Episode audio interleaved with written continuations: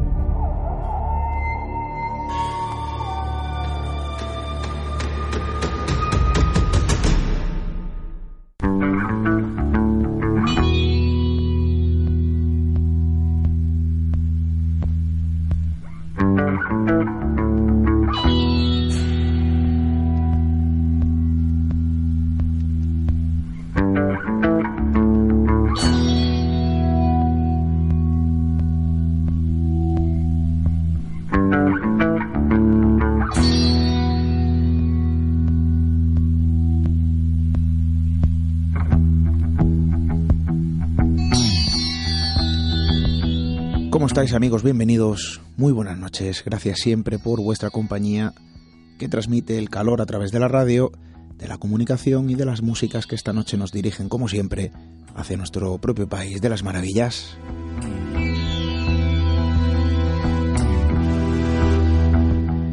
Hoy de nuevo queremos situarnos ante uno de los territorios pendientes de ser descubiertos en su totalidad. La mente es maravillosa y desde luego puede ser también tenebrosa, esto no hay quien lo dude, ¿verdad? Es la puerta a la sabiduría, al conocimiento, al aprendizaje y también a la necedad, a la locura más extrema e incluso a la esclavitud del propio ser humano al completo. Porque díganme ustedes, ¿quién controla a quién en este caso? ¿Somos nosotros los que de algún modo controlamos nuestras mentes? ¿O son las mentes las que nos controlan a nosotros? ¿Estamos doblegados a la voluntad de la inconsciencia? ¿O somos totalmente libres para actuar como, bueno, nuestro lado más racional impone? ¿Y si hasta cierto punto fuésemos esclavos de los seres ingobernables que habitan en algún rincón de nuestra mente?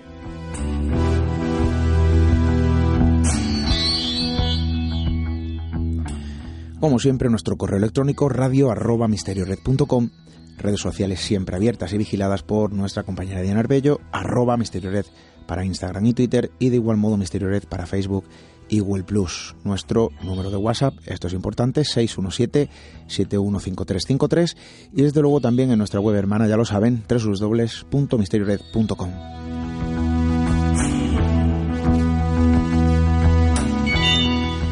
Y como os decía, hoy descendemos a la oscuridad de la mente, a la maquinaria que de forma autómata ejerce su propia influencia sobre la conducta humana, y quizá de la conexión del lugar, de cómo el ambiente puede transformarnos en esclavos de nosotros mismos. Yo no lo sé hasta qué punto esto puede ser posible, hoy lo vamos a averiguar. Pero yo estoy seguro, ¿verdad? Que lo sepamos o no, sondear este tipo de ambientes, sondear este territorio, este páramo dentro del ser humano también desconocido que es la mente, bueno, pues va a ser seguro un viaje apasionante. Bienvenidos a Misterio en Red.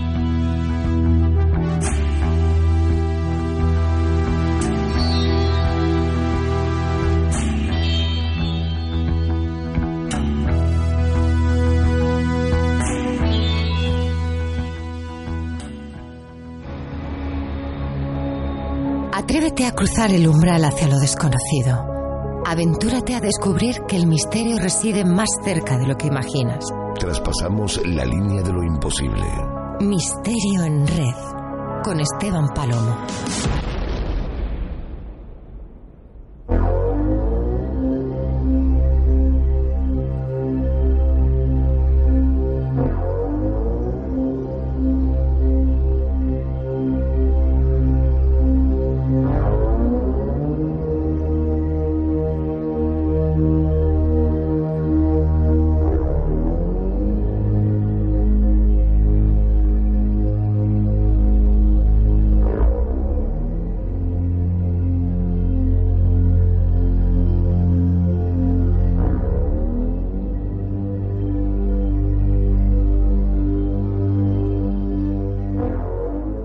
Vamos a imaginar una calle.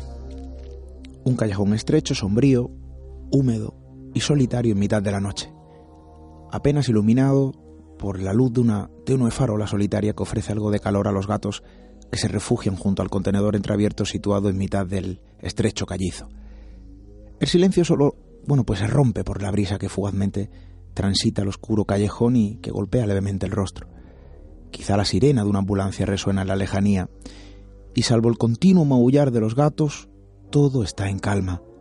A esa hora de la madrugada la calle se muestra como un escenario inerte por el que nadie camina bajo la luna que en ese momento se muestra sinuosa tras una sutil neblina. Y aunque ese escenario se muestre en silencio, pausado y tranquilo, hay un mensaje que nuestro cerebro intercepta. El propio entorno de algún modo nos habla y nos dice mucho más de lo que cuenta. ¿Notan ustedes esa conexión?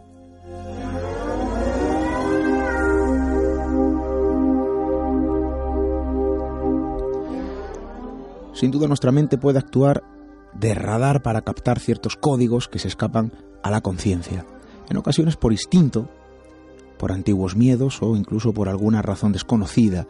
Nuestra mente es capaz de modificar la conducta humana cuando se posiciona delante de un determinado entorno y a veces, de forma inexplicable, es incluso capaz de doblegar nuestra más férrea voluntad, incluso de forma masiva y colectiva, y desde luego en ocasiones provocando reacciones positivas o quizá como vamos a comprobar también esta noche, desatando de forma consecutiva toda una serie de reacciones mucho más sombrías.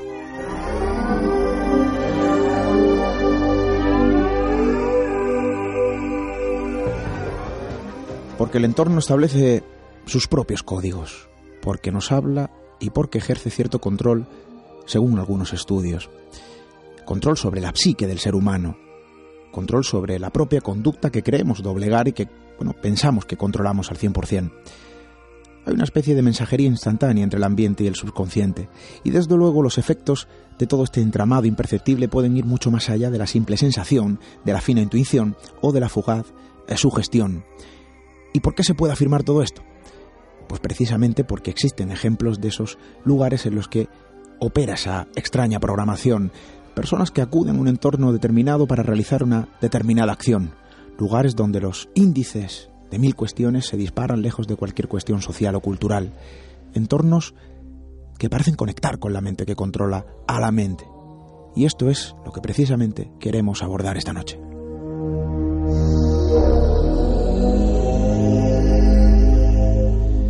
Como siempre, para adentrarnos en ese desconocido territorio del ser humano, bueno, pues nos acompaña toda una autoridad que ustedes ya conocen, profesor de la Facultad de Psicología de la Universidad de Málaga. Amigo, compañero, profesor José Miguel Cuevas, muy buenas noches. Muy buenas noches.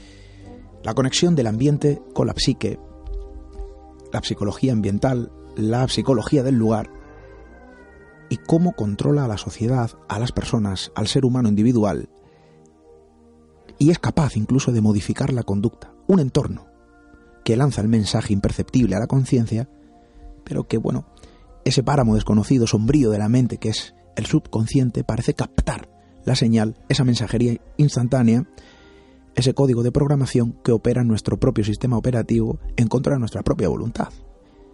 ¿Y qué ocurre? Bueno, pues que se desatan efectos quizá no deseados eh, y que modifican la conducta en ese entorno.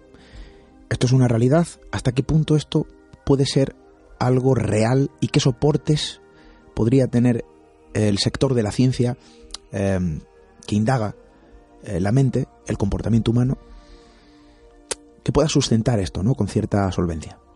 Fíjate, Esteban, que realmente hay ese, ese factor tan relevante y tan olvidado, ¿no?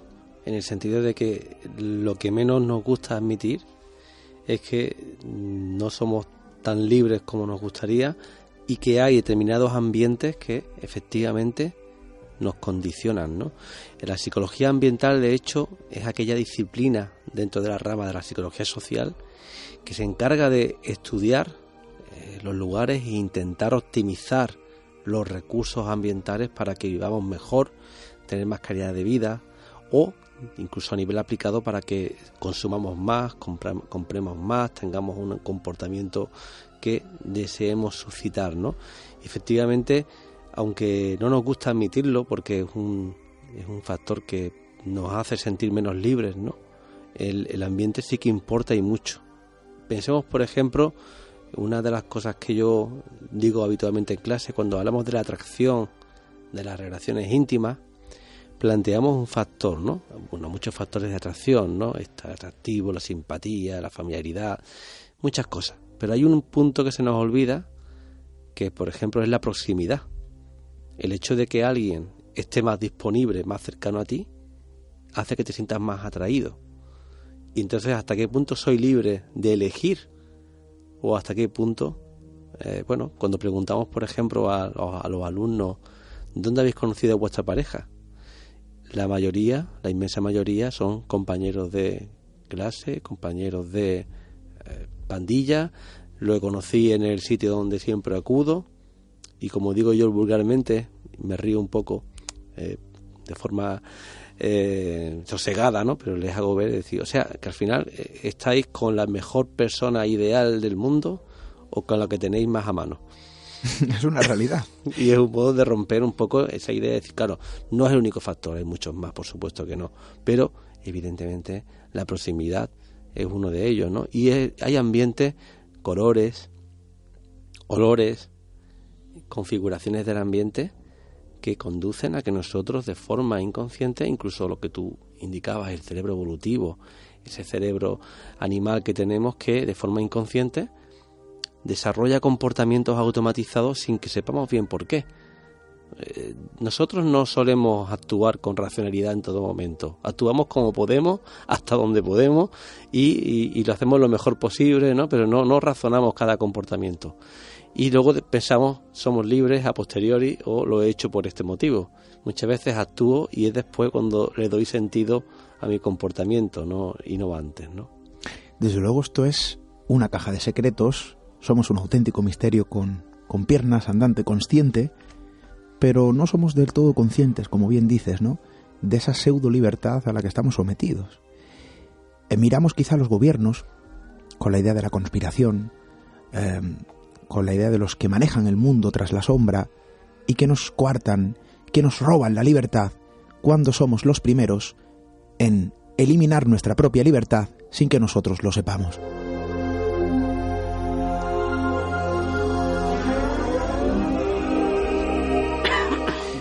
Quizá por esa cercanía, eh, todo lo que está cerca nos influye, es casi como una materia, ¿verdad?, oscura que, eh, bueno, nos envuelve y de algún modo evidentemente nos afecta.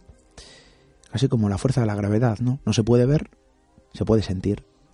Eh, estamos sometidos a sus normas y a sus reglas y con la mente pasa exactamente lo mismo.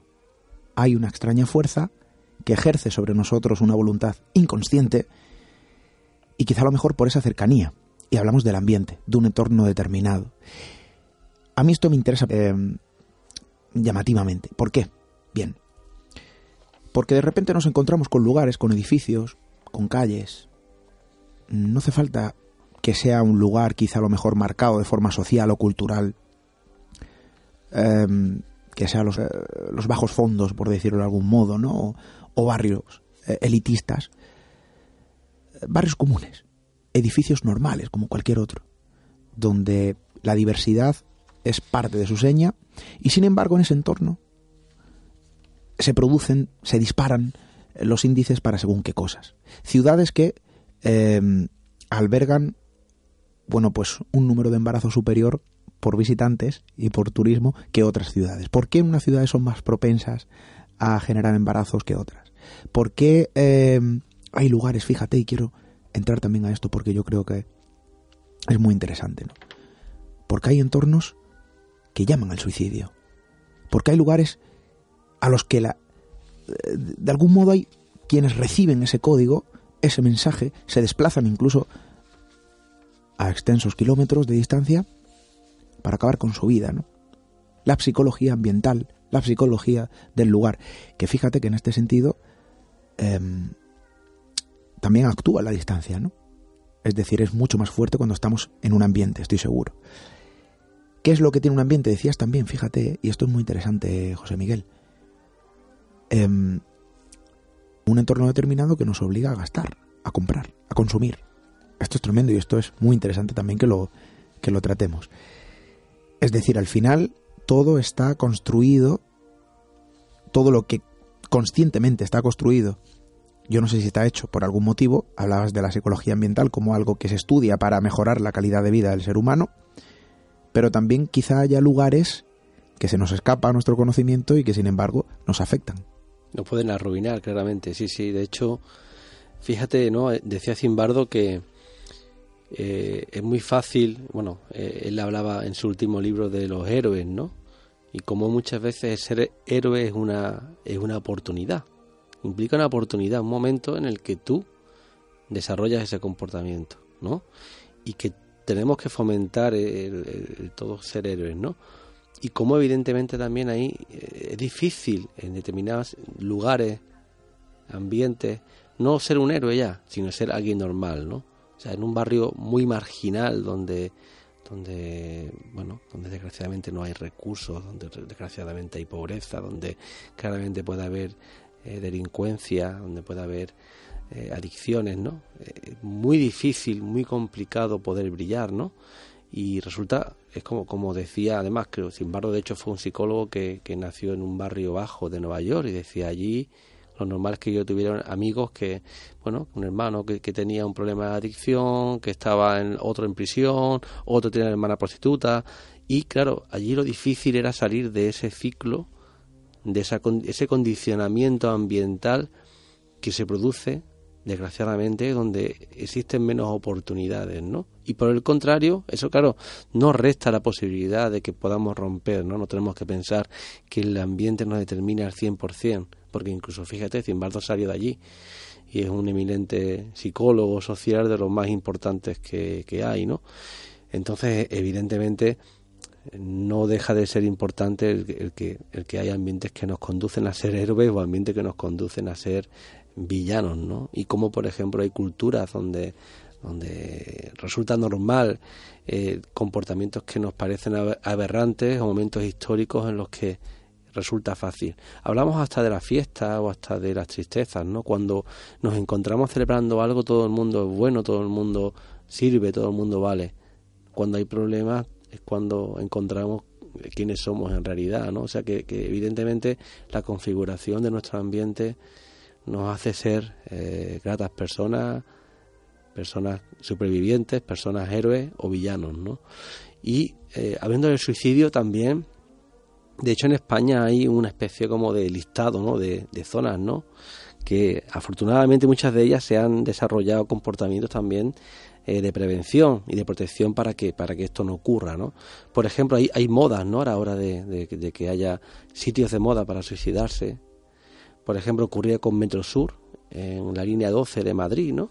Donde se había convertido un punto preferido en el extrarradio donde había muchísimas personas que acababan con su vida y que afortunadamente el hecho de instalar unas mamparas de seguridad llevaba a que las personas no lo llevaran a cabo. No ya allí, sino que tampoco, eh, bueno, muchas veces ocurre que ese sistema de seguridad conduce a que la persona no tome esa decisión. O por ejemplo los acantilados gallegos, donde una especie de, búsqueda del suicidio romántico, ¿no? además muy relacionado con el desengaño amoroso o por ejemplo los viaductos de Madrid o Segovia, donde también ha habido estas mamparas protectoras para evitar que, la gente, las personas pues cayeran, ¿no? También otra moda, por último, los lugares rurales como cortijos, ¿no? donde incluso creo que el programa de, Iker Jiménez decía que había un triángulo de la muerte, ¿no? Entre Alcalá Real, Jaén, Iznájar, Córdoba y Pliego de Córdoba y hablaba de unos índices muy superiores y sí hay zonas donde desgraciadamente eh, parece darse mucho más el, eh, ese tipo de problemas.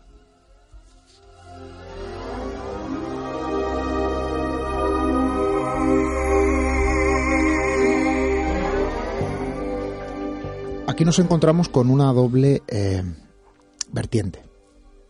Claro, cuando tenemos un lugar localizado, cuando hablamos de un puente un viaducto, de una vía ferroviaria donde en un punto muy concreto, en un punto kilométrico, pues hay unos índices que se elevan, ¿no? A la enésima potencia. Y que el hecho de instalar una serie de mamparas, eso ya frena. Fíjate, porque claro, si no estuvieran ahí esas mamparas, ¿qué es lo que pasaría? Sí, es que de hecho incluso hasta el punto de, de que mucha gente dice, bueno, vale, lo hará después. No, no. No, ya no lo hace. No lo hace. ¿Por qué? Porque se va de ese lugar. Exacto. Quiere decir que ese lugar tiene cierto magnetismo para, para... Claro, uno puede pensar, ¿no? Es, es que el que quiere hacerlo, ese terrible acto, terrible acto, lamentable y desde luego en nuestro país es un drama silenciado, ya lo hablamos, José Miguel, lo, lo recordarás, tras la huella de la tragedia, nuestros amigos estoy seguro que lo recordarán si nos son de los antiguos y de los que nos siguen. Un tema muy relevante, sí, sí. Um, claro, el que, el que quiere dar ese paso, triste y lamentable paso, trágico paso, uno puede pensar, ¿no? Es que se va a otro lugar, ¿no? No, no. El que va allí decidido y se encuentra con ese obstáculo, parece que, que se encuentra con... Se da de bruces, ¿no? Un golpe con la pared, de forma literal. Es decir, aquí no puedo, no me voy a otro... Al final desiste y no pasa absolutamente nada. Quiere decir que el entorno también ejerce cierto magnetismo para este tipo de actos, eh, lanza su mensaje, en este caso negativísimo, que duda cabe, y ese código de programación actúa, ¿no? No es lo mismo que a lo mejor el otro vertiente. Ese triángulo de la muerte en las zonas próximas a Córdoba, eh, ¿y qué hacemos en un cortijo? Ahí que ponemos. Pero ¿qué hay en esa tierra? ¿Qué hay en ese triángulo de la muerte? ¿Qué es lo que hay en determinados lugares que atrapan la conciencia, para bien y para mal, en algunos casos, em, y nos doblegan hasta el punto, fíjate que es lo más tremendo, que es la última línea transgresora. Yo creo que es el, último paso que puede dar un ser humano, que es atentar contra su propia vida. ¿no? Evidentemente hay otros factores lógicos para que alguien, eh, bueno, pues decida, ¿no? Tirar por ese terrible camino. Pero el ambiente influye, eso es innegable, José Miguel. El ambiente influye porque las estadísticas están ahí, ¿no? Se podría hablar de a lo mejor algún tipo de no sé hasta qué punto, esto son conjeturas, energías que por algún motivo nosotros no somos capaces de detectarlas, pero que nuestro subconsciente se ve afectado no sé qué fuerza energética de un determinado lugar, o esto sería lo mejor divagar y, no tendría ningún tipo de sustento. Eh, nuestra cognición, nuestra cognición, nuestra forma de procesar la información conlleva que recibimos miles de estímulos cada, cada minuto. ¿no? Y procesamos la información y reaccionamos a ella de un modo impulsivo muchas veces. Eh, yo en este sentido, más que energía, hablaría de el hecho de que el procesamiento de la información conlleva que, a que muchas veces seamos impulsivos en el comportamiento y que evidentemente, por ejemplo, como tal como la Organización Mundial de la Salud recomienda, ¿no? El hecho de limitar el acceso a determinados edificios, ¿no? Eh, clásicamente asociados a, estos comportamientos, o el hecho de crear eh, o de elevar un poquito la pared, ¿no? Puede ser suficiente para que para prevenir, eh, minimizar a, a, la mitad o más el número de, de, muertes, incluso más, ¿no? Incluso había estadísticas de lugares que se reducían de un modo eh, brutal. Y es que, claro, nosotros, eh, en el fondo, aunque alguien tenga una decisión, no es una decisión fácil ni, ni, ni, ni, donde todo el mundo suele tener una decisión clara y fija y controlada, y donde muchas veces esos impulsos, esos momentos, cualquier detalle eh, resulta relevante, ¿no? Es como que, como que evidentemente prevenir y de, eh, no dejar a la vista. Ocurre igual con las adicciones, pasa igual con la, con la droga, bien sabes, ¿no? Que hablamos también de este tema en otra sí. ocasión, ¿no?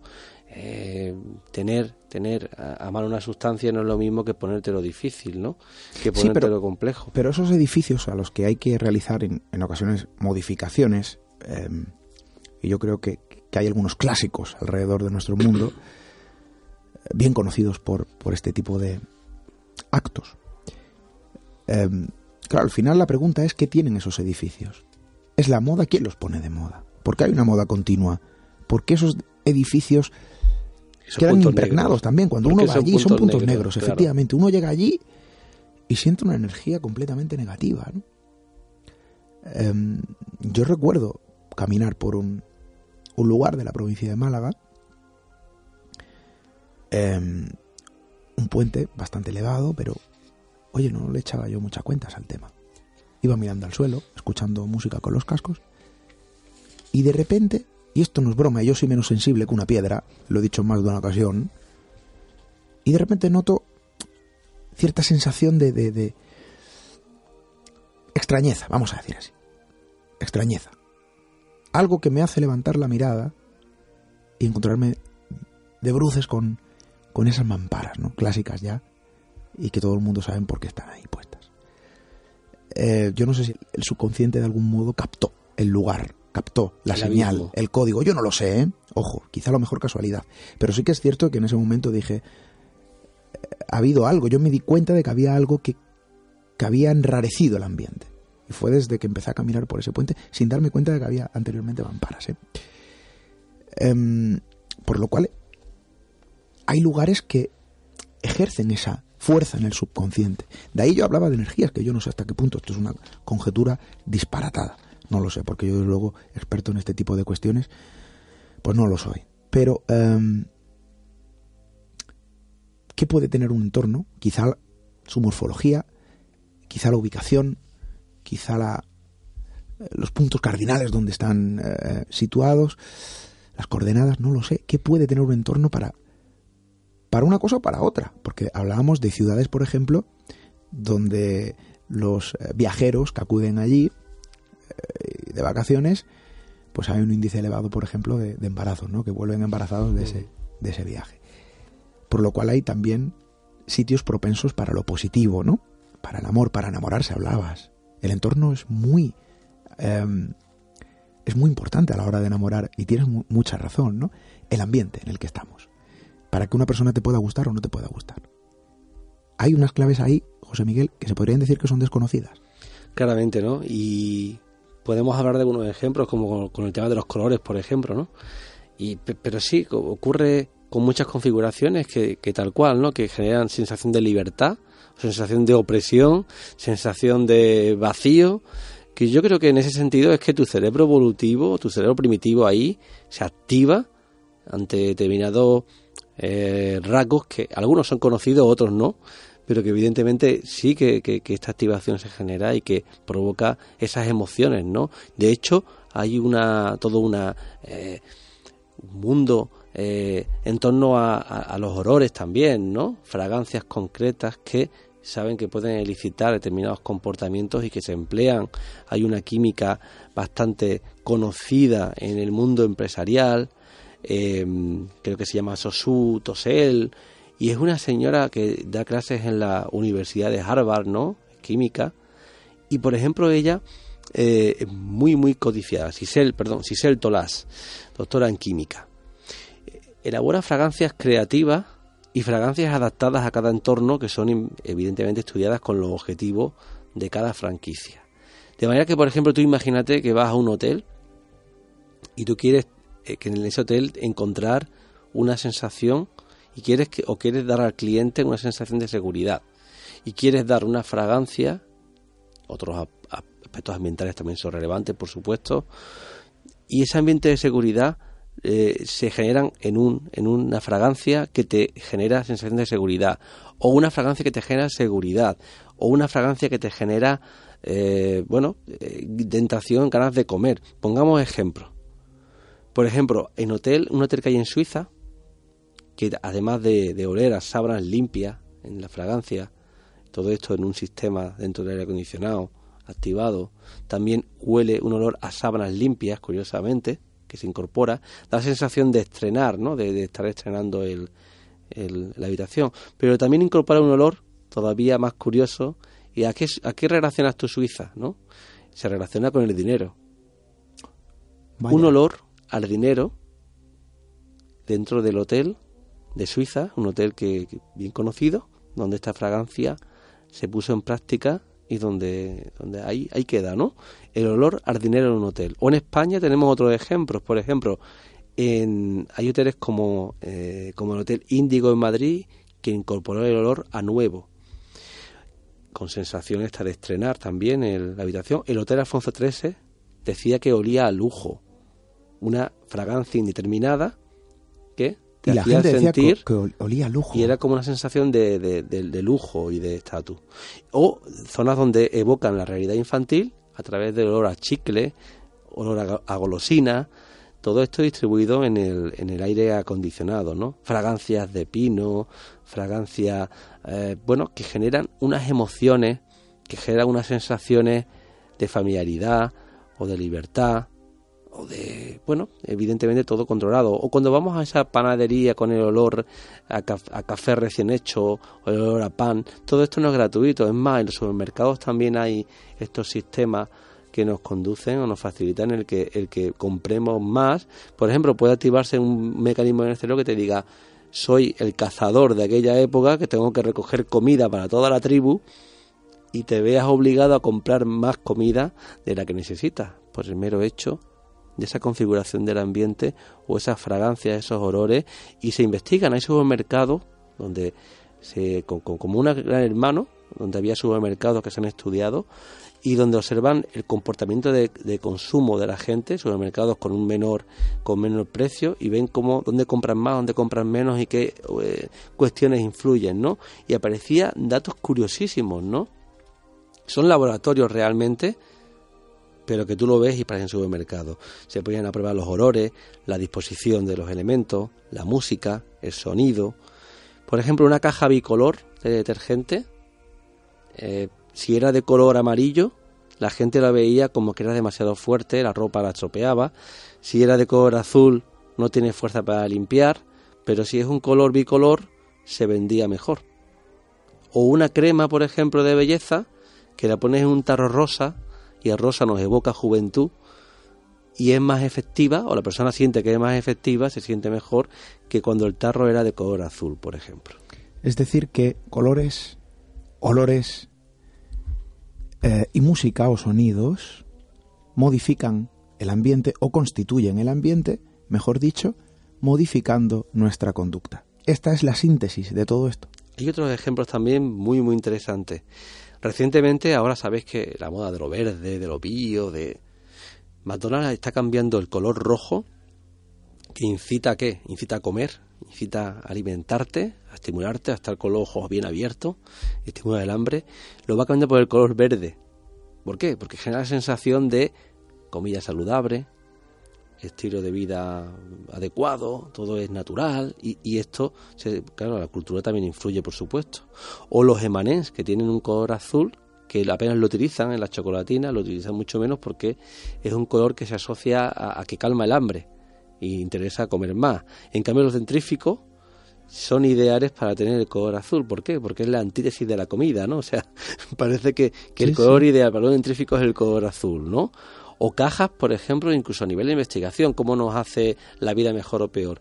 Había trabajadores que cuando cargaban cajas de color verde pálido, eran, les parecía más ligeras y acababan menos cansados que cuando las cajas tenían un color negro. Es tremendo, haciendo el mismo trabajo. El mismo trabajo, las mismas cajas, el mismo peso, y ellos percibían menor peso. O incluso la tecnología, ¿no? Ahora la moda, el blanco, ¿no?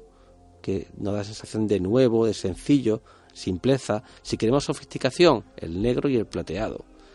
Depende de lo que queramos vender, hay colores para una cosa o para otro. Serenidad, el cielo azul, el verde, la concentración, el relax. ¿Tú comprarías una botella de agua con cristal de color marrón? Yo personalmente no. ¿Por qué? ¿No? ¿Lo asociamos a qué? Algo sucio, sí, sí, sí. O un color, imagínate un avión de color negro, ¿no? ¿Te montarías en él? Me daría miedo. Mejor de color blanco, ¿no? da sensación de luto, ¿no? El color, los colores, por ejemplo, fíjate, ¿no? Algo tan sencillo y que pensamos, bueno, pues nos condicionan también. Oye, pues desde luego esto es para tenerlo completamente en cuenta.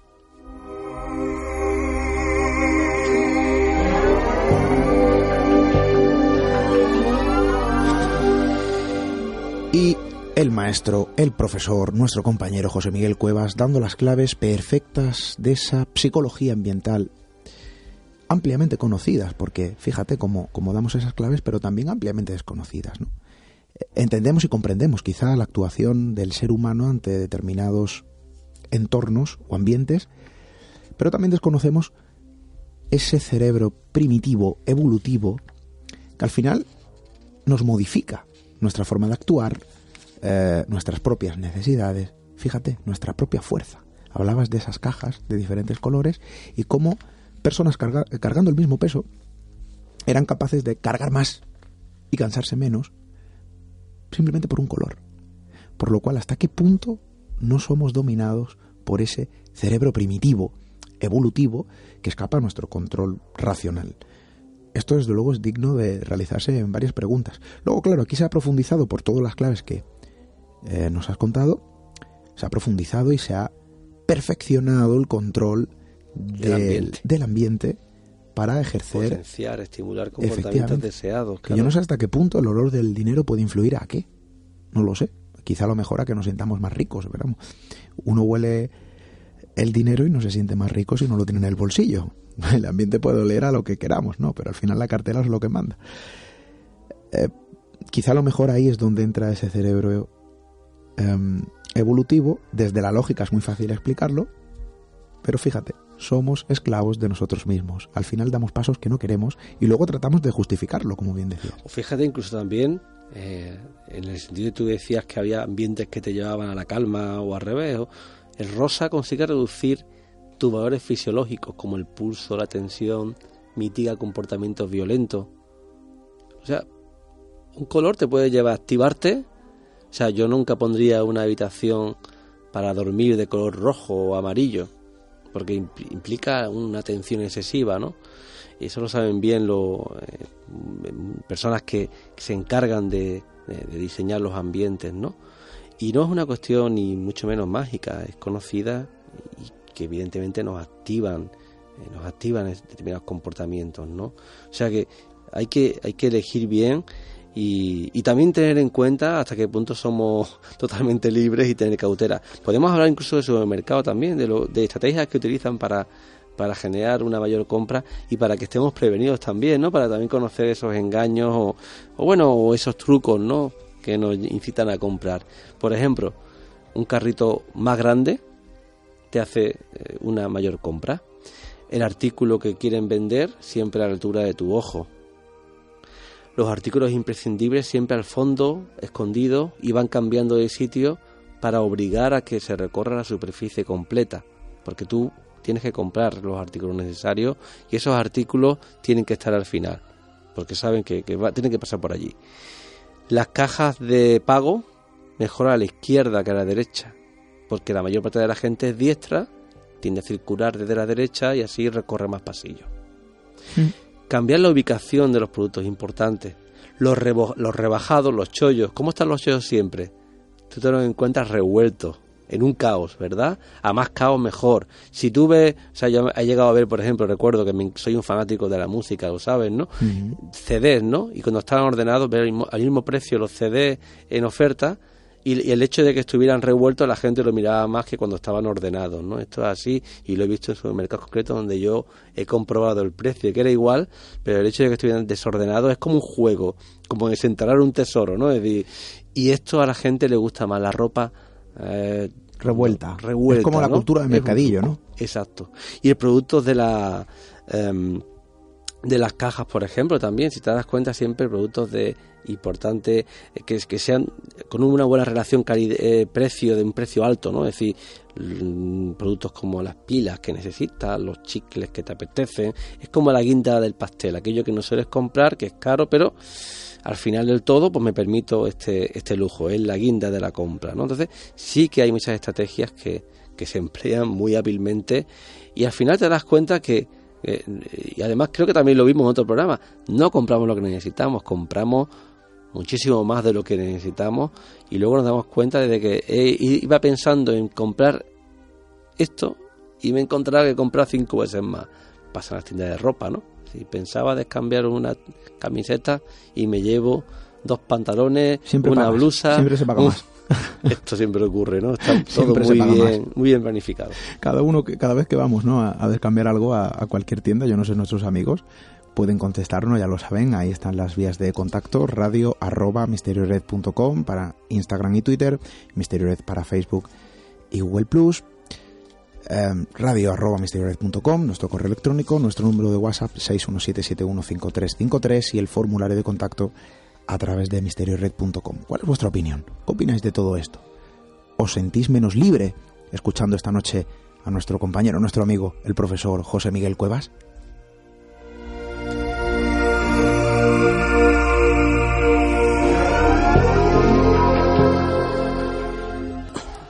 Te voy a hacer una pregunta, profesor. Se me ha ocurrido antes, porque hablabas de que a nadie se le ocurre pintar una habitación de un determinado color. Bien, y es cierto, ¿eh? Ojo que es cierto. A mí el amarillo, por ejemplo, me, evoca tensión. Me pone en tensión. Es un color que me... No sé, incita, no sé, habrá quien le relaje, ¿eh? Ojo, a lo mejor esto que estoy diciendo me pasa solo a mí, no lo sé. Em, pero podríamos decir que la situación familiar de un entorno cualquiera, vamos a hablar, una casa, el entorno más cercano, donde se supone que estamos más a gusto, en nuestro espacio más seguro, el ambiente que nosotros hemos creado a nuestro gusto. Em, luego, evidentemente, hay otro tipo de rasgos y elementos que entran en juego a la hora de un determinado comportamiento social o a la hora de determinadas actitudes. Bien, hasta ahí creo que estamos de acuerdo. Pero podríamos decir que el entorno de nuestra casa, el ambiente que nosotros generamos a nuestro alrededor, los colores que usamos, el ambientador que utilizamos, eh, la decoración que realizamos, eh, los diferentes elementos ornamentarios que utilizamos en, nuestra propia vivienda, eso hace o logra que nosotros actuemos eh, de una determinada manera. Ayuda. De hecho, por ejemplo, es verdad que los ambientes, el hogar, ¿no? Cuando es un hogar, por supuesto, también. No siempre es un hogar, pero cuando hay un hogar... Bueno, hay veces que solo es vivienda. Exacto. pero cuando hay un hogar hay sensación de seguridad, ¿no? Y además eh, está el proceso de habituación, ¿no? Tú vives en un contexto y aquellos estímulos a tu alrededor que ves continuamente se integran en, en ti y te sientes seguro, ¿no? Y no genera una respuesta... Eh, genera una respuesta menor en nosotros. Estamos relajados, tranquilos. Ocurre que cuando modifican algo de ese ambiente, tenemos que adaptarnos a él y puede generar una respuesta muy contraria, mucho más, mucho más eh, mm, en alerta, ¿no? Eh, totalmente de acuerdo, ¿no? Las viviendas son lugares. Te pongo otro ejemplo con el tema de ocurre con hasta con hablando de nuevo con las adicciones, ¿no? Tú sabes que eh, consumir una droga en un ambiente seguro, entre comillas, nunca es seguro consumir drogas, ¿no? Pero fíjate cómo las sobredosis incrementan cuando se consumen fuera de tu ambiente. No hablo ya de consumir otra, otro tipo de, droga comprada en el mismo sitio, el hecho de que un toxicómano, eh, bueno, lo haga siempre en el mismo lugar y un día decida hacerlo en otro sitio distinto, tiene una reacción mayor cuando lo hace en un lugar diferente porque no se ha habituado a ese ambiente y esto hace que fisiológicamente le afecte más el consumo y, tenga un mayor riesgo de sobredosis, ¿no? O sea, hasta ese punto la seguridad del ambiente te condiciona hasta poder salvarte la vida, hasta poder tener más probabilidad de, de, sanarte, ¿no? Pues, por supuesto no es que te vaya a, sanar un ambiente. Esto es tremendo lo pero, que hablas. Pero sí que condiciona. Los hospitales también tienen sus colores. Eso te iba a decir. Porque claro, hablabas de un toxicómano, de un momento dado cambia su ubicación habitual y se ve más afectado por esa sustancia. Pero es que un hospital, por ejemplo, eh, son calcos perfectos. ¿no? Uno entra a un quirófano en Madrid y es prácticamente un calco al que puede entrar en Barcelona o al que al de cualquier hospital, vamos a decir así.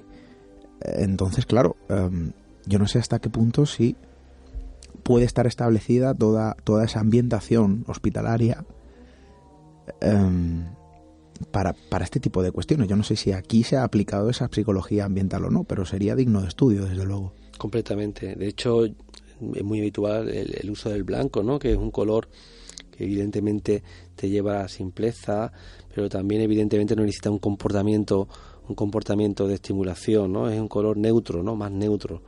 Eh, menos reactivo, menos arriesgado. Pero sí es verdad que quizá determinados colores para determinadas patologías pueden, pueden contribuir o ayudar a que, a que el paciente tenga una mayor tranquilidad o, que al revés, o que tuviese que estar más estimulado y haya que ponerle en una habitación en rojo, ¿no? Para... Es curioso, ¿no? Pero, pero ese uso se investiga y en ocasiones se aplica, no, no siempre, ¿no? Pero sí, sí que se da. Y es así, ¿no? O sea, un mismo consumo, por ejemplo, o una comida, ¿no? Te sienta igual te sienta diferente en base al lugar donde lo lleves a cabo. Tú eres deportista también y tú sabes, por ejemplo, no lo mismo jugar en casa que jugar fuera, ¿no? Que tiene, aparte del público, por supuesto, y el apoyo social, la facilitación que provoca el que tengas un público, el mismo lugar en sí, el que tú eh, conoces perfectamente es tu terreno. tus canchas, conoces tu y esto facilita también una mayor probabilidad de victoria. Hay campos que sabes que son inescrutables, que, que donde allí nadie gana y el equipo a lo mejor puede ser un equipo modesto y humilde, pero su campo es, bueno... Campos malditos. Eso en el rugby, eso en el rugby también se, se podría hablar, yo no lo sé.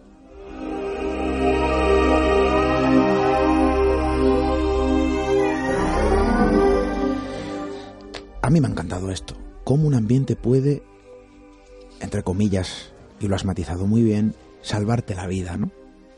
Cómo un ambiente puede eh, ayudar a una mejora. No todo es malo, afortunadamente. El ser humano es maravilloso, nuestra mente es maravillosa, compleja, evidentemente, pero también sustenta ¿no?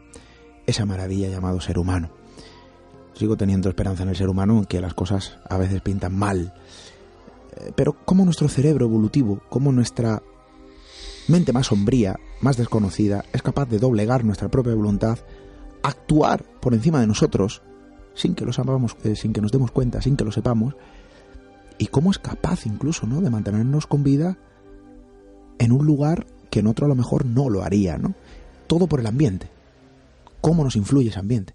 Al final nos damos cuenta de que el ambiente, el entorno en el que estamos, el que solemos frecuentar, sobre el que solemos hacer vida, no solo eso, sino también el que solemos visitar o el que visitamos em, de forma fortuita, ejerce cierto control em, en nosotros. De alguna manera nos hace actuar de una forma distinta a la que nuestro lado más racional lo haría. Yo no lo sé hasta qué punto puede ser significativo un cambio de decisión por el entorno o por el ambiente. Pero estoy seguro que al final nos influye. Has dado una serie de claves y de matices que estoy seguro que nuestros amigos cuando vayan a un lugar pues van a lanzar esa doble visión, ¿no? ¿Qué hay a mi alrededor y qué es lo que me está influyendo de todo esto? Y a veces ocurre también al revés, al contrario.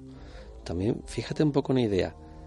el condicionamiento cultural también, ¿no? Tú vives en una situación de inseguridad o de seguridad, de economía donde bollante o de crisis económica, también nos puede influir eso en nuestra elección del color. Por ejemplo, después del 11S, los coches que se vendían, se vendían más coches plateados porque daban sensación de más, eh, de, sentirse más seguros, ¿no? Se sentían eh, más vulnerables y el color plateado era como de más seguridad, de más fortaleza.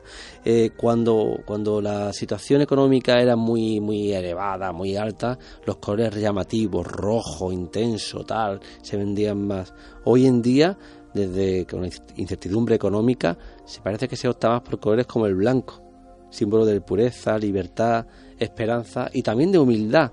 Es decir, oye, me compro un pedazo de coche, pero me lo compro blanco, porque tampoco quiero generar la sensación de soy el, ¿no?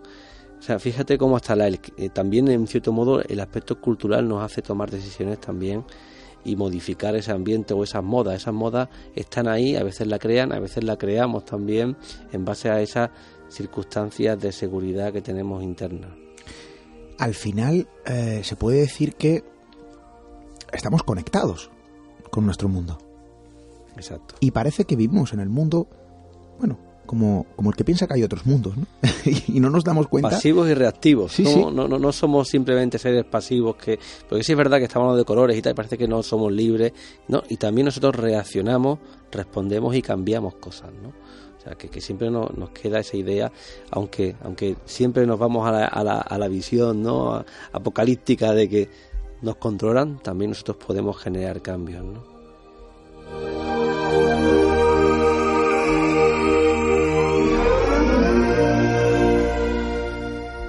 Lo más importante, ¿podemos cambiar? ¿Nos puede ayudar un entorno a ser una persona diferente, distinta? Eso es muy importante a la hora también de, eh, de cuestiones muy sociales, ¿no? Cómo un entorno puede favorecer el cambio de conducta de una persona, cómo puede favorecer un cambio cultural, un salto cultural, un cambio ideológico. Eh, el ambiente también influye en esa evolución humana. Fíjate, ¿no? Ahora, hoy en día, en las últimas décadas, cómo ha cambiado la configuración de nuestros pueblos, ¿no? Este mismo, por ejemplo, Mijas, ¿no? El hecho de que haya más verde, el hecho de que haya espacios abiertos. Antes, antes estaba la moda de, del cemento, todo cemento, todo construcción, y se hace necesaria la importancia de decir, eh, si no quieres hacinamiento, si no quieres imaginación, tienes que meter lugares donde haya verde, donde haya expansión, donde haya sensación de libertad. Y esto es fundamental. O incluso configuraciones que te hacen que hables más con tus vecinos, ¿no? O configuraciones que te alejan y te aíslan más de, de tus habitantes, ¿no? Cambiar la zona del centro de Málaga eh, por ejemplo, con el tema de turismo de cruceros y tal, imagínate, no, ahora vamos a cambiar la zona de Málaga.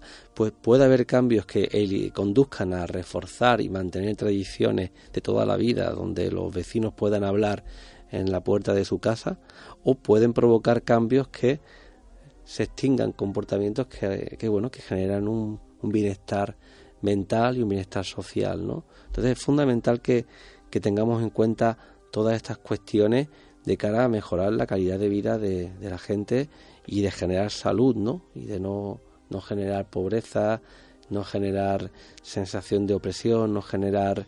Y sí, sí, el ambiente en este sentido tiene mucho que, que, decirse sobre ello, ¿no? La eterna conexión, ¿verdad?, del ser humano con todo su entorno, con lo que nos rodea, es mucho más importante de lo que podría parecer en primera instancia.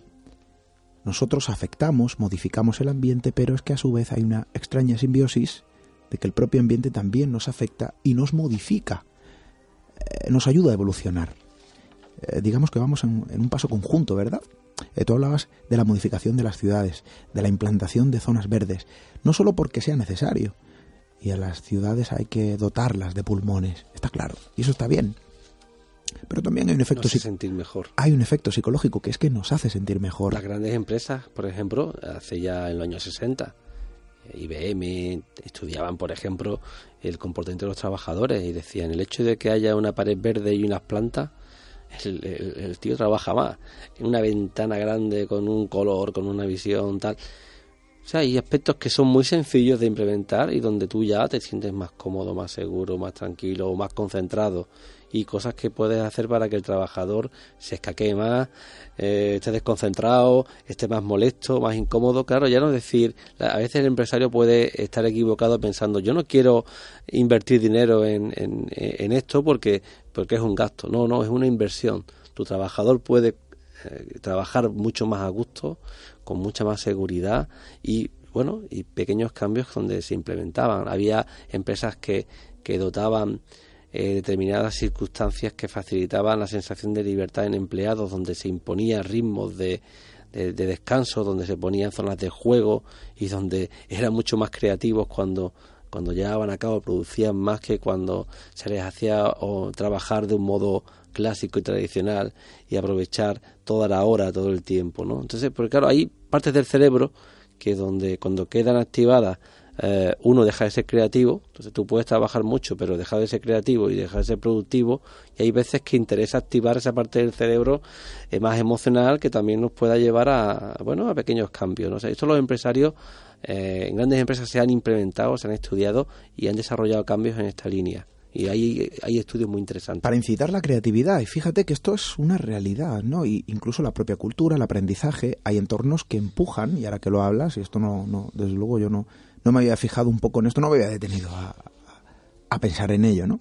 Entornos que, que nos empujan a aprender, a leer, a estudiar, ¿verdad? Es, no sé, eh, tú coges un libro, por muy interesante que sea, y es cierto que no te lo lees igual en un lado que en otro. ¿eh? Totalmente. Y a lo mejor te vas al lugar más silencioso, más solitario de la Tierra, pero el libro no te lo lees. De hecho, había tenía un paciente que, que, bueno, tuvo la idea él prácticamente, ¿no? Porque le hablamos de la configuración del ambiente para mejorar las técnicas de estudio, para potenciar justamente la concentración. Y un problema que teníamos, que es muy frecuente, es que tú asocias el cuarto a la mejor al cuarto de juegos, videojuegos, por ejemplo, o al cuarto de ver series, o al cuarto de eh, determinados comportamientos que no son eh, compatibles con el estudio. Con lo cual, tú llegas a la habitación y en vez de licitarte las ganas de estudiar, te licita las ganas de, de estar ocioso o de distraerte o de tal. Y entonces decir, oye, vamos a cambiar la mitad de color de la habitación y vamos a poner una zona de estudio dentro de la habitación con un color en un lado y con otro color en otro. Eso sí, nunca juegues, nunca veas series, nunca tengas ocio en este lado de la habitación, tenlo en el otro. Y no estudies tampoco en el lado inverso. Claro, eh, tienes que estudiar en tu zona de confort. Y las bibliotecas, por ejemplo, son lugares ideales, ¿no? O sea, muchas veces el hecho de que, de que alguien empiece a estudiar en biblioteca eh, se soluciona el problema, ¿no? Son lugares donde hay silencio, donde hay recogimiento, donde no hay normalmente distracciones, o sea, todo esto es fundamental.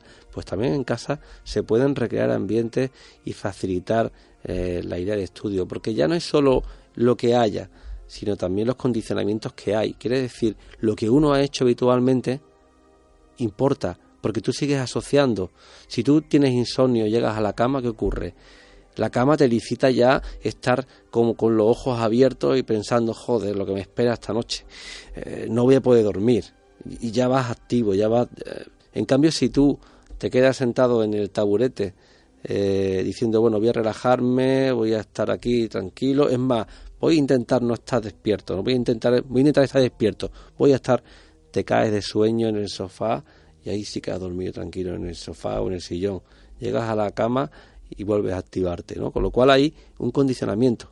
Si uno siempre tiene insomnio en, un, en una cama, pues sería interesante hacer cambios en esa cama, en esa configuración, cambiar de lado, intentar llegar más cansado, por supuesto, también, y no asociar la cama, por ejemplo, eh, a, escuchar radio, a ver televisión. Eh, bueno, hay que también tener una higiene del sueño y esto se, se utiliza mucho en terapia, ¿no? El que pegar pequeños cambios tan tan tan sencillos, pero tan efectivos, ¿no? Muy efectivos. El sueño, por ejemplo, cambiarte una hora de sueño te puede hacer que tú eh, mejores claramente un trastorno depresivo o en una esquizofrenia, ¿no? que haya una mejoría importante porque la persona pueda tener eh, y a veces ya digo que, muy pequeños cambios pueden ser muy relevantes y muy significativos. Es decir, que para mejorar todo ese tipo de problemáticas, em, evidentemente de la propia mente, en algunos casos solo es necesario actuar sobre el ambiente. Ese sería también el pequeño resumen de todo esto. Ocurre también a veces parejas, por ejemplo, que, que tienen ya el hogar asociado a discusiones, peleas, malos rollos y necesitan cambiar de vivienda para, para poder empezar de nuevo o que o si van a empezar con otra persona igual, ¿no? E, este hogar no, no, no me genera, como tú decías, esas vibraciones, ¿no? Y ocurre porque evidentemente en tus ambientes hay una historia, hay una memoria, un recuerdo que viene licitado con, con esas imágenes que tú ya automáticamente ves ese color, esa pared, ves esos lugares y ya automáticamente piensas en ellos, con lo cual es importante hacer un cambio de imagen en las viviendas cuando, cuando se asocian a malos momentos.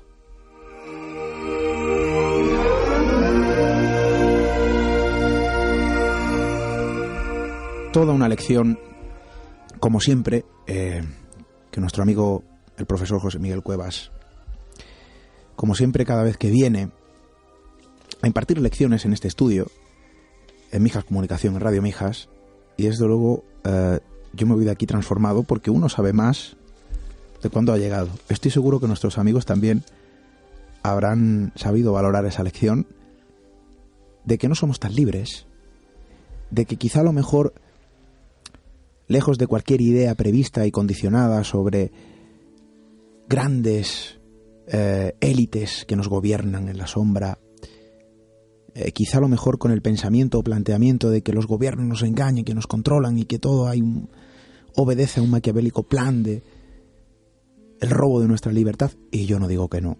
Y yo no digo que no. Porque no lo sé. Pero fíjate, es que no nos tenemos que ir tan lejos, eh, profesor.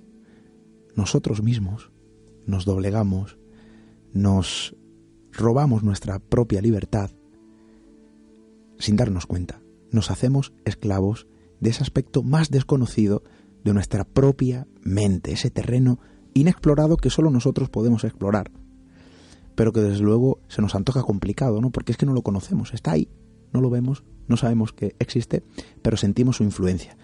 Y sobre todo, insisto, porque lo has dicho antes y hay que repetir, luego tratamos de justificar muchas de nuestras decisiones que no sabemos muy bien por qué las hemos tomado, pero luego ya le damos una justificación, ¿no? Porque realmente no entendemos de qué hay entiéndanme porque esto es una paradoja y a lo mejor algo poético, hay un ser dentro de nosotros mismos que realmente no conocemos. Necesita comprender lo que está viviendo. Profesor José Miguel Cuevas, muchísimas gracias. Es un placer, muy buenas noches.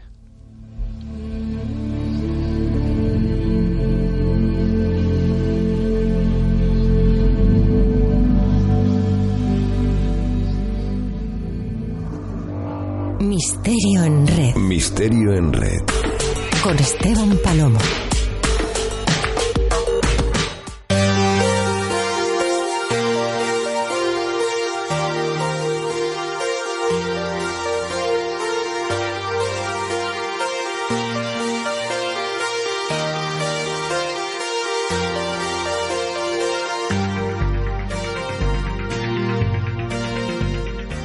Lo que hemos hablado esta noche, ¿qué es lo que nos dice? ¿Qué nos cuenta?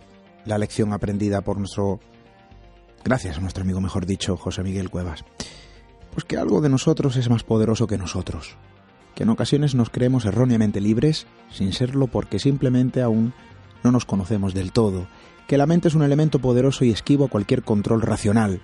Y que quizá esto pueda destilar otro tipo de claves para otro tipo de cuestiones, quién sabe.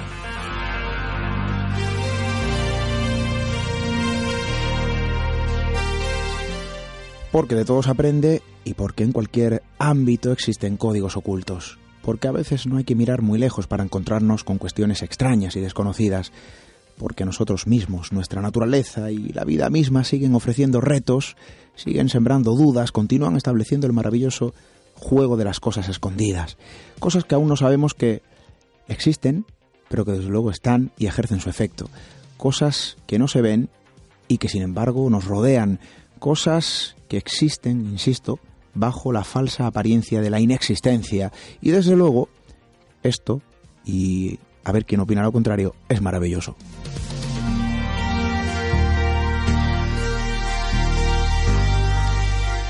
Y por eso hay que lanzar la mirada del curioso, alejarse de lo convencional para mirar al mundo de una forma diferente, porque no todo lo que está es lo que es, ni todo lo que resulta ser lo que parece. Vivimos en un mundo repleto de cuestiones escondidas y desde luego nosotros podemos ser auténticos expedicionarios en medio de todo esto, expedicionarios de todo lo que nos rodea, auténticos expedicionarios del ser humano, auténticos expedicionarios de nosotros mismos.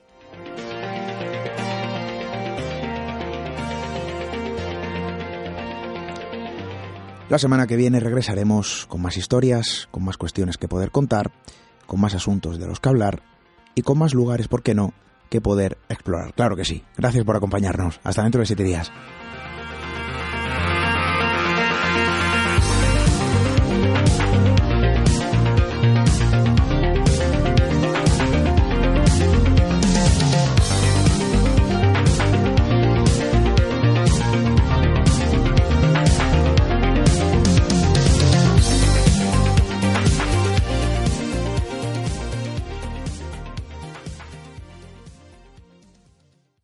Let's talk about MediCal. You have a choice and Molina makes it easy, especially when it comes to the care you need.